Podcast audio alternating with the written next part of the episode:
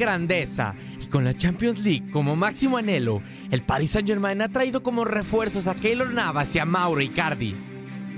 Desde la llegada de Nasser Al-Khelaifi al conjunto parisino, la UEFA Champions League ha sido el máximo anhelo del club.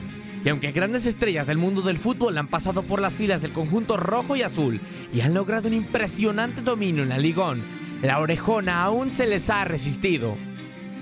Eliminaciones como la sufrida contra el Barcelona después de obtener una ventaja de cuatro goles en el Parque de los Príncipes, o la derrota en casa frente a uno de los peores Manchester United de la historia, son heridas que aún le duelen a los jugadores, directivos y aficionados del PSG.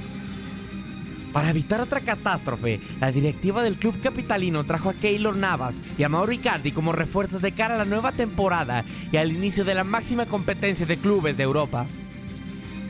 Ambos jugadores salen de sus anteriores clubes en situaciones complicadas.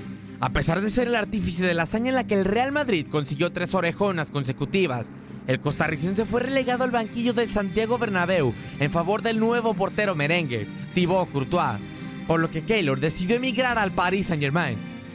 Por su parte, Mauro Icardi pasó de ser el capitán e ídolo del Inter de Milán a no ser considerado por Antonio Conte para formar parte de la plantilla esta temporada.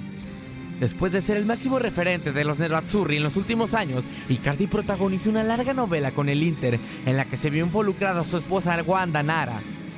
Entre las complicaciones al momento de la renovación del contrato del argentino y la serie de dimes y diretes entre el club y la pareja del futbolista, la relación con la institución y aficionados se rompió, por lo que Icardi pidió su salida.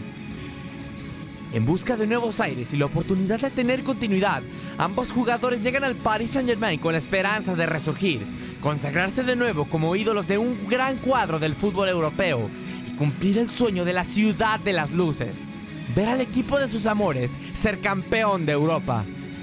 Para tu DN Radio, Max Andalón.